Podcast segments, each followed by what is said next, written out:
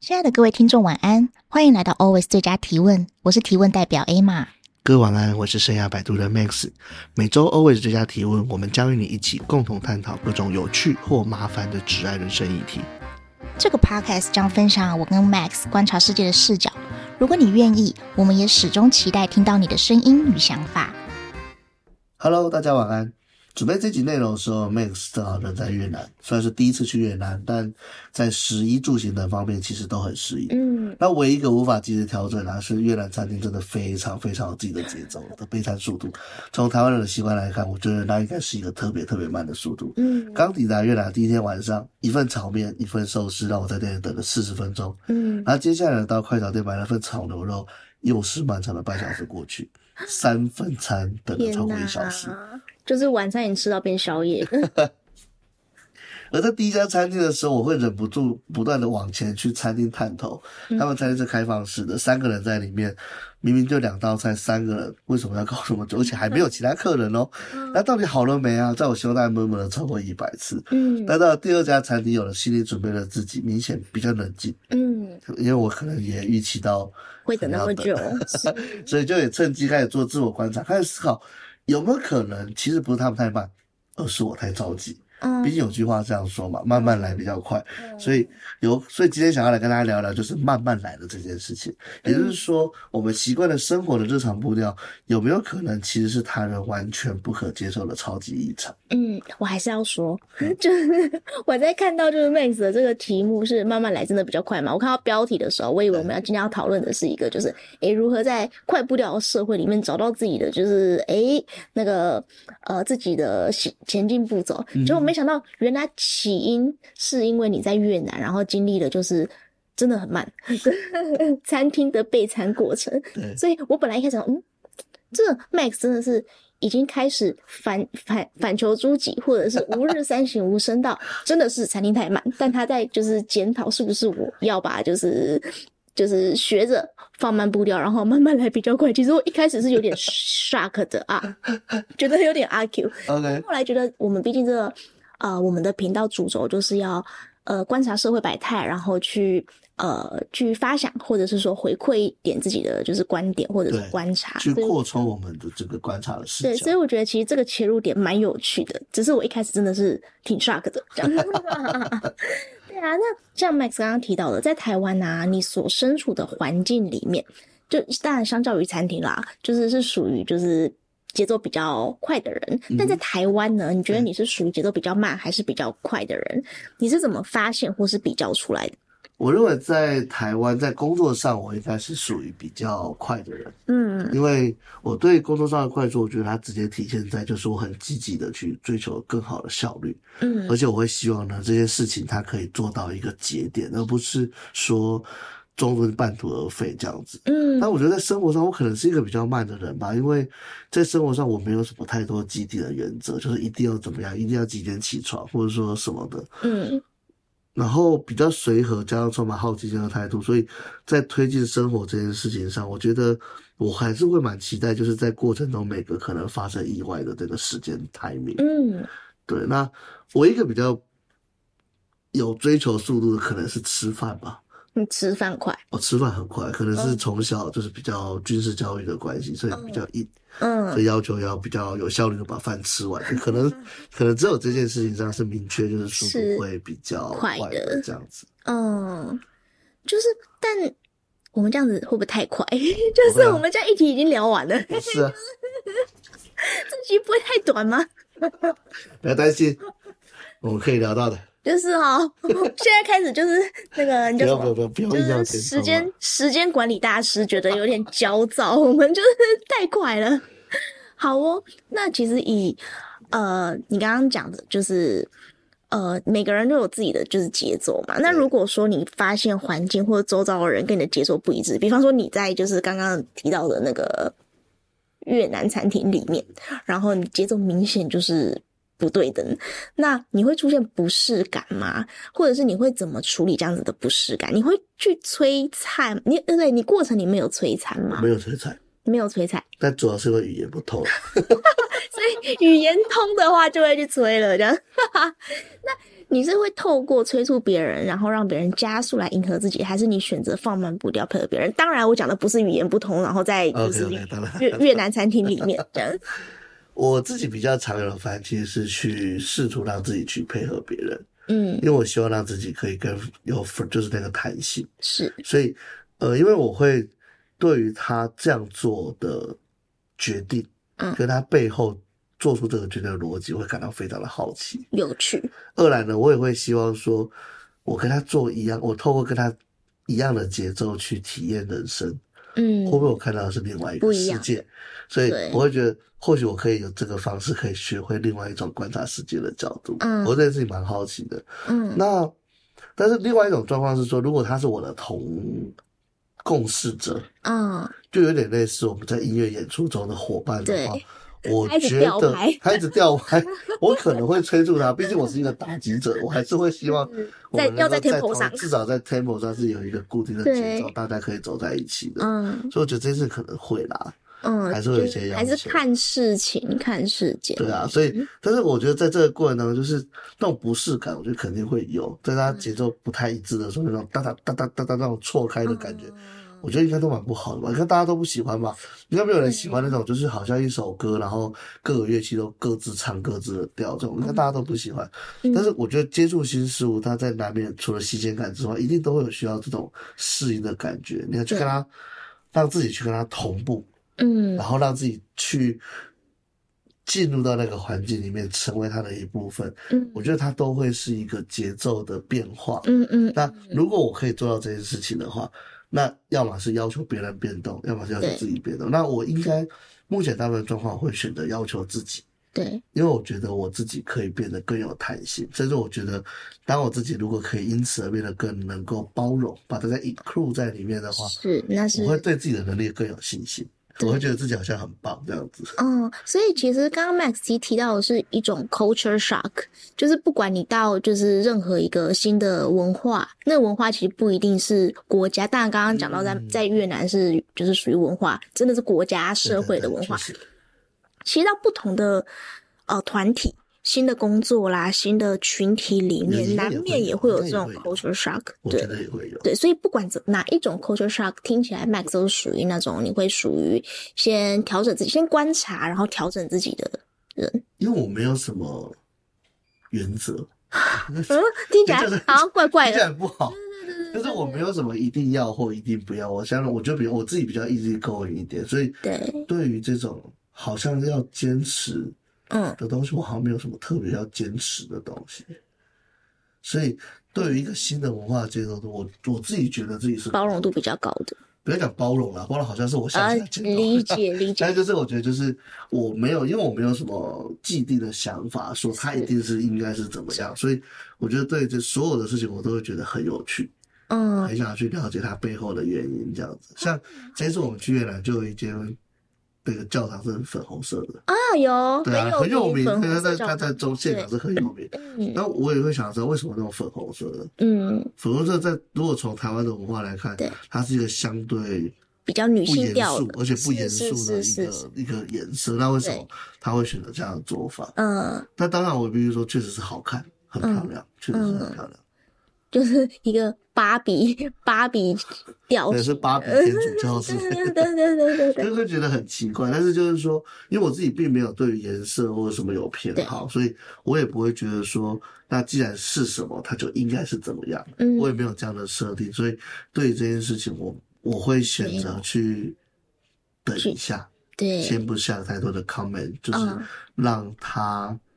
能够展现他真的样子之后，我只决定我自己喜不喜欢，是，但也没有接受不接受的议题，嗯嗯，都来了你也只能接受。哦，对啊，但是我喜欢菜都点，他菜都点了，你钱都给了，你不真的，很多时候其实也是这样，所以就会觉得说坚持好像也没有什么特别需要坚持，嗯，也是在这种人生地不熟，没有办法，不要坚持啊，不要 坚持，坚持好像会让自己变得更。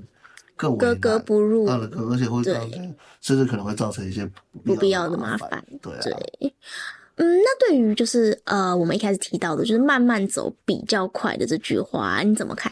你认同或是不认同这句话？或者是说，要达成这句话，有没有什么必须要优先满足的前提或条件？我觉得慢慢走比较快。如果他的意思是说，是那种一步一脚印，你 step by step 好好的一步一步扎实的走好，嗯，然后不要妄想一步登天的这种踏实的话，嗯，那我认同，就是我认为慢慢走比较快会是更有效率的，因为嗯，长期的成功它真的是没有捷径的，对，那你捷径常常就是会遇到很多意想不到的坑啊。嗯，但如果这句话的慢呢，是下决定的这种谨慎程度，跟甚至是有一点拖沓的话，嗯，我会认为这句话我是不认同。不一定，就是因为我觉得在现在这个世界，慢慢评估啊，三百六十度的全面考量再做决定，它其实并不能保证决定的品质。嗯，很多时候，虽然这样评估还是必须得有，但实际上我们在担任管理者最重要的点不是去谋。某一件事情，嗯，而是要决定某一件事情，就是决定是断，可能比谋更更重要。你要花更多的心力在做出决定的这件事情，大家才能你才能带领着大家离开。所以，我觉得在很多尤其是商场的环境里面，用不完整的资讯去做出一个相对风险较低的决定。我觉得它反而会是最重要的决胜点。对，而且有时候 timing 才是对 timing 才是重要，所以在这个 timing 过了，你那个决定其实也没有用了。是，对，所以我会觉得慢慢走比较快。这句话要看它适用在什么地方。嗯，那整体来说，我觉得踏实的往前走，嗯，向着目标稳稳的往它走去，慢慢走会比较快。我是同意的。所以可能也要 echo 到我们。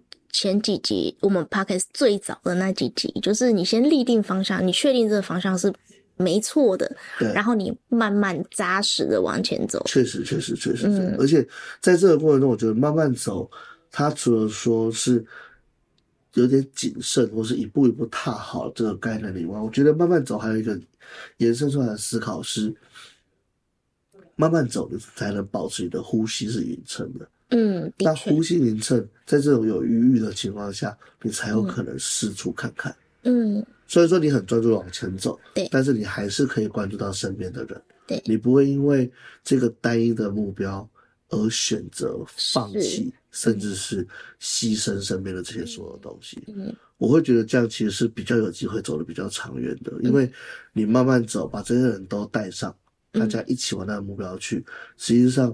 对于一个长远目标来说，你比较容易坚持得下去。嗯、是，不然你想，如果你跑得很快，这条路上只剩下你一个人，嗯，你真的能够继续的坚持走到这个目标嘛？我认为大部分人可能都是没有办法。对，而且其实，呃，我刚刚想到的是，以前啊，就是国中、高中的时候，女生啦一定要跑八百。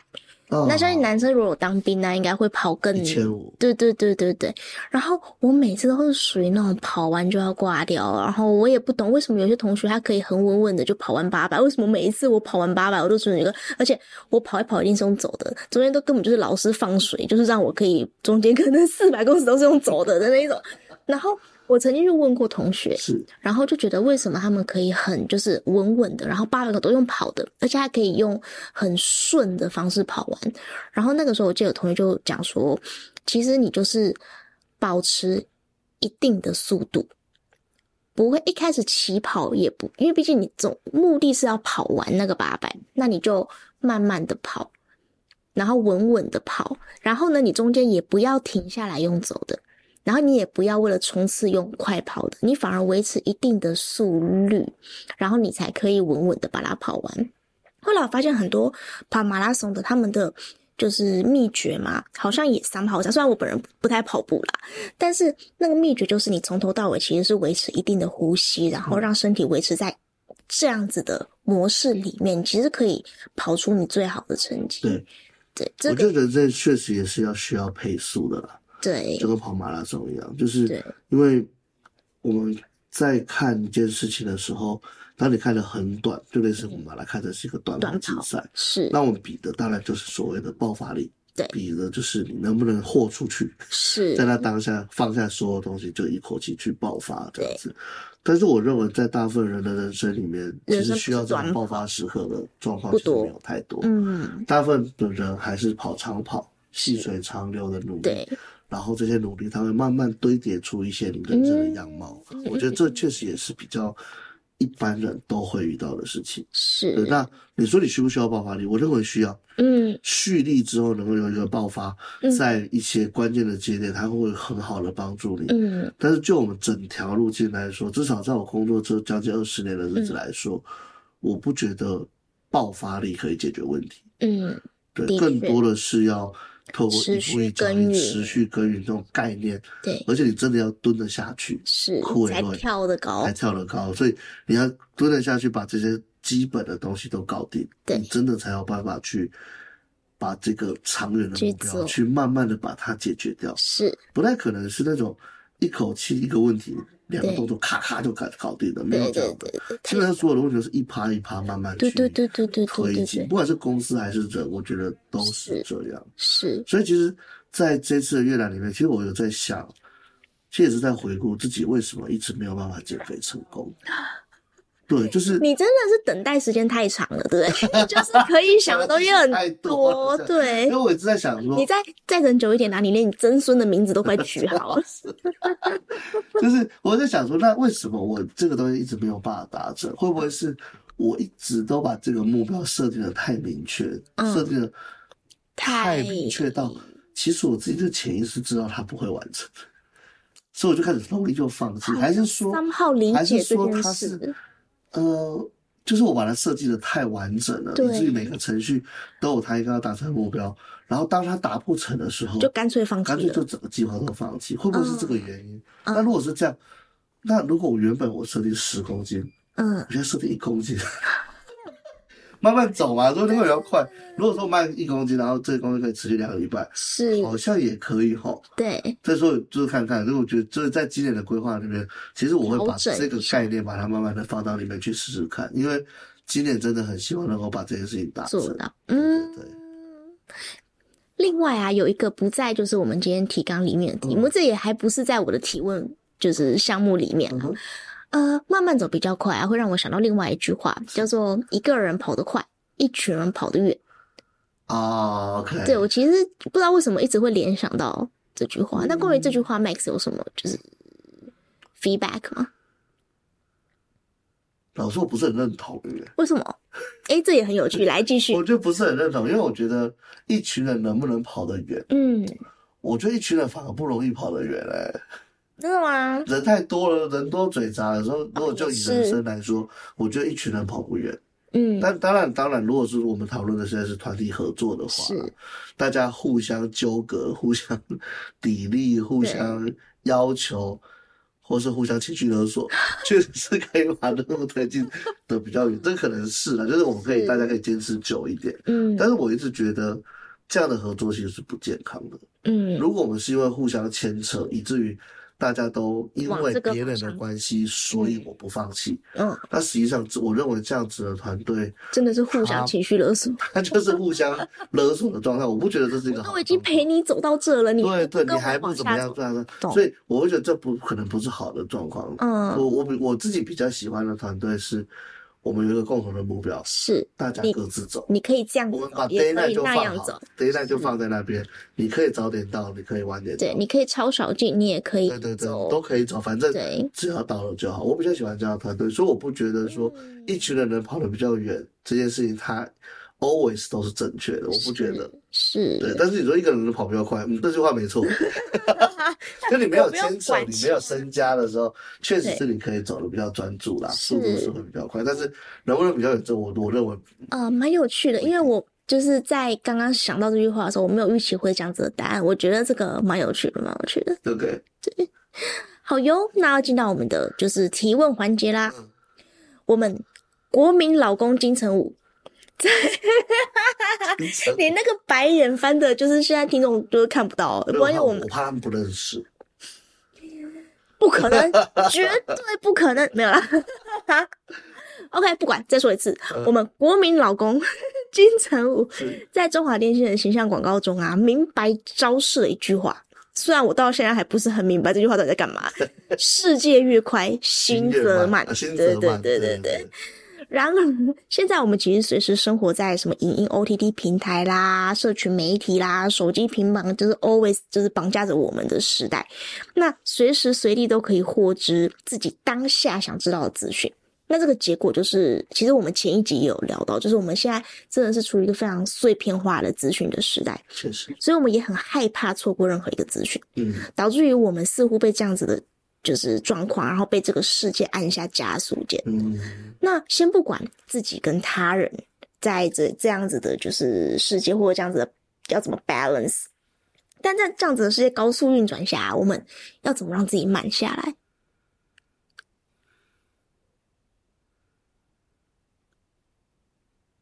因为刚刚我们，因为刚刚我们提到的，哦，就是像我们有刚刚聊到，就是居然是最后是这个问题，对，就是我们像刚刚提到的，都是自己跟别人嘛。如果步调不一致的话，你是属于就是属于就是 push 别人，或者是把自己就是慢下来。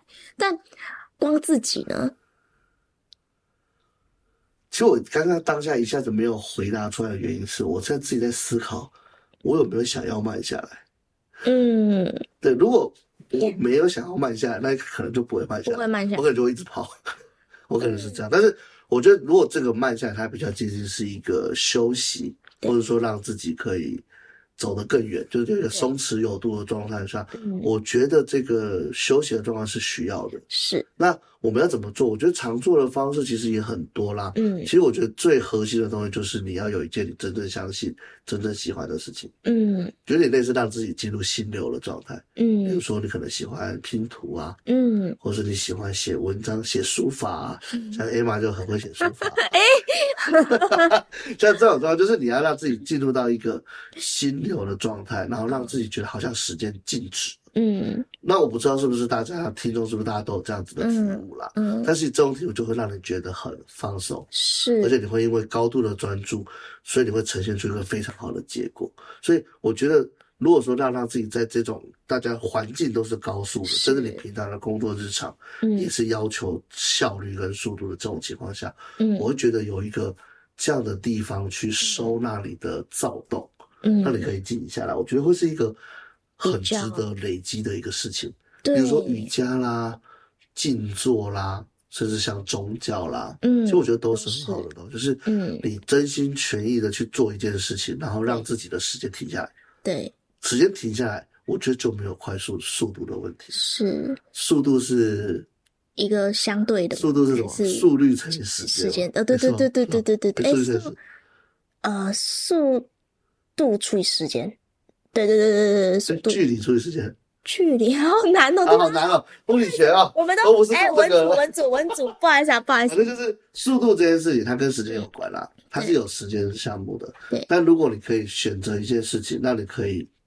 在那当下，把时间停下来。嗯，的确，因为我会问这个问题，也是因为我观察到这几年呐、啊，因为真的手机就是不离身嘛，然后呃，或者是说你随时都可以看到一些新闻啦什么的，我发现那个东西是非常博你眼球的，也会就是你会不时的，就是想要去做这件事情，就是发发一下手机啊，看一下其他东西。嗯其实你越来越难把一本书好好坐着，然后把一个时间，然后彻底就是关掉，然后去做这件事情，包含写书法什么的，我觉得都是。嗯，那其实我今年啦，给自己的一个目标跟期望，就是我能够让自己某一段时间是静下来的，然后去做一件事情就好，而不是同时两三件事情就是在转这样。OK，对。也跟你分享，这次我去越南有跟一个学长见面，嗯，他就提到这件事情。嗯，还有我跟他分享我现在在做 Masterport 这件事情，他要告诉我，嗯、他说，请你不用跟他们谈什么，嗯，如果他们想要改变的话，你就叫他一个人看一本书，对，先做到这件事情，我们再来谈其他的，对，所以我觉得这件事情其实某种程度上，也就是说，你能够在一个专注的情况下跟自己对话，为了自己的目标，嗯，真正的投入时间去改变。嗯，那如果你想让自己慢下来，我觉得这是一个很好的方向，因为松弛有度才能长久，你的身体人生才能保持弹性。对，所以有一些放松的情况，它不代表你必须摆烂啊，其实摆烂很累的。是，就是在这种情况下，就是你去专注做另外一件事，让你有一个转换方向的思考，是，然后让你有感觉到一种放松的感觉，其实是蛮好的。这确实会很好的帮助你在你回到工作的时候可以表现得更好。对，确实是这样。嗯，OK，在这个纷乱的世界中，其实要让自己身边任何事都照着自己的节奏完成是不可能的任务。嗯，那除了人的原因呢，其实影响这些节奏变还有很多啦。多。那如果这些变因它都能激起我们的情绪反应，那真的很难不变成一个容易烦躁，甚至是歇斯底里的。真的。但如果我们能用一种处之泰然的心态，让自己在每个场合环境都能用一种自在的方式去感受，并且及时调整。嗯，那不管你相对于其他的是慢是快，嗯，其实我们都能用自己的节奏去完成这次的任务。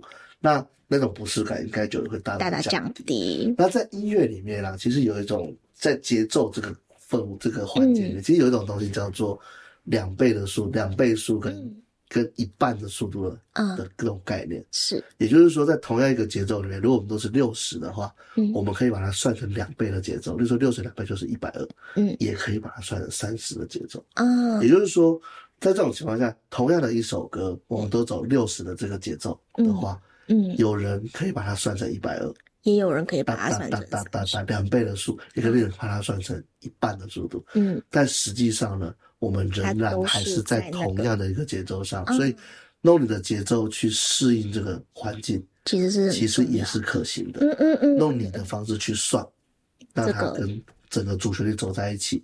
其实我相信。整个世界是能够进入那个调和和谐的状态，嗯嗯嗯、我认为这在音乐上应该也音乐上可以，是，所以我认为人上应该应该可以是。呃，那一样在做这一集的就是 research 的时候，嗯、我有查到，就在二零二一年啊，有个节目在日本进行街头调查。然后发现二十多岁到六十多岁的民众当中，每三个人就有一个人在看影片的时候会习惯用加速播放的功能，哦、就等于你看 YouTube 的时候，你都习惯一点二五倍或一点五倍去看就是影片，嗯、甚至很多人在听歌的时候会把前奏直接跳过。哦，现在的新歌都是这样。对，而关于这个现象啊，节目有请到一位医学专家来解析，其实现代人接收资讯的方式会让。自己的交感神经受到比较强烈的刺激，这个可能也 echo 到我们前一集讲的内容。对对对对，而这其实是导致现在很多人就文明病、自律神经失调的元凶之一。所以其实啊，为了身心健康，我们也真的很希望能够借由今天的这个题目啦，来跟大家分享，然后再次强调一下，慢慢来比较快。毕竟人生真的很长，然后不要呃为了疲于奔赴最后的终点。而忽略了旅旅途中的风景。哇，这，结尾不错吧？讲的真好，谢谢大家。哎呀，谢谢。感谢您的收听，亲爱的听众。以上内容就是本期 Always 最佳提问的所有内容。今天的内容有让您联想到什么吗？不论是职场新手，或是经验丰富的专业人士，我们相信每个人都可以从这个节目中获得一些什么。在节目结束后，我们可以继续思考今天的讨论，并在自己的职涯与生活中找到应用方法。人生是场不断推进的无限赛局，我们相信每个人都能持续成为更好的自己。最后，感谢您的支持和收听，也请订阅我们的 Podcast，并追踪我们的 Facebook 或 Instagram。有任何问题，欢迎寄信或直接在节目下留言。也许下一集我们就能聊聊您所关注的议题或是疑惑。感谢你的收听，下期节目再会。随时欢迎你来成为我们的最佳提问人。拜拜。